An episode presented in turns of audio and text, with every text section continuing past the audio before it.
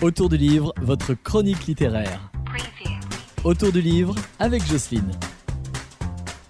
Bonjour les loulous, aujourd'hui je voudrais vous parler d'un livre qui s'appelle Les couleurs invisibles de Jean-Gabriel Cos. Alors Jean-Gabriel Cos, j'ai adoré son premier livre qu'il a sorti sur l'étonnant pouvoir des couleurs parce que cet homme est un coloriste, ce qu'on appelle, c'est-à-dire qu'il est spécialiste de la couleur et qui il va nous en parler en fait dans ce livre Les tenants pouvoirs des couleurs. Mais il avait aussi écrit un autre livre qui s'appelle Les crayons de couleur que j'ai un peu moins aimé. Mais là, cette fois-ci, celui-là, je l'aime beaucoup.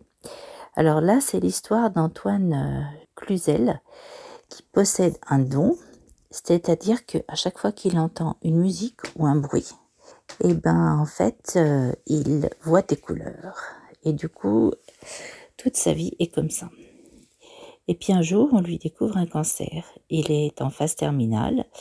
Et là, il va se lancer à un défi, un rêve qu'il n'a pas réalisé, c'est-à-dire partir en mer sur son petit voilier.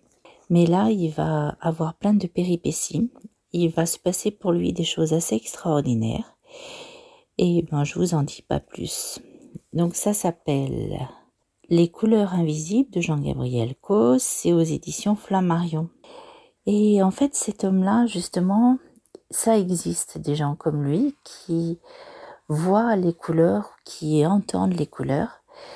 Là, à un moment donné, par exemple, sa femme le dispute et lui, il va mettre le moteur de sa voiture à 1600 tours parce que comme ça, ben, il l'entend plus et il continue à voir de belles couleurs bleues. Donc, euh, je vous redis le titre, ça s'appelle Les couleurs invisibles de Jean-Gabriel Cos chez Flammarion. À bientôt les loulous.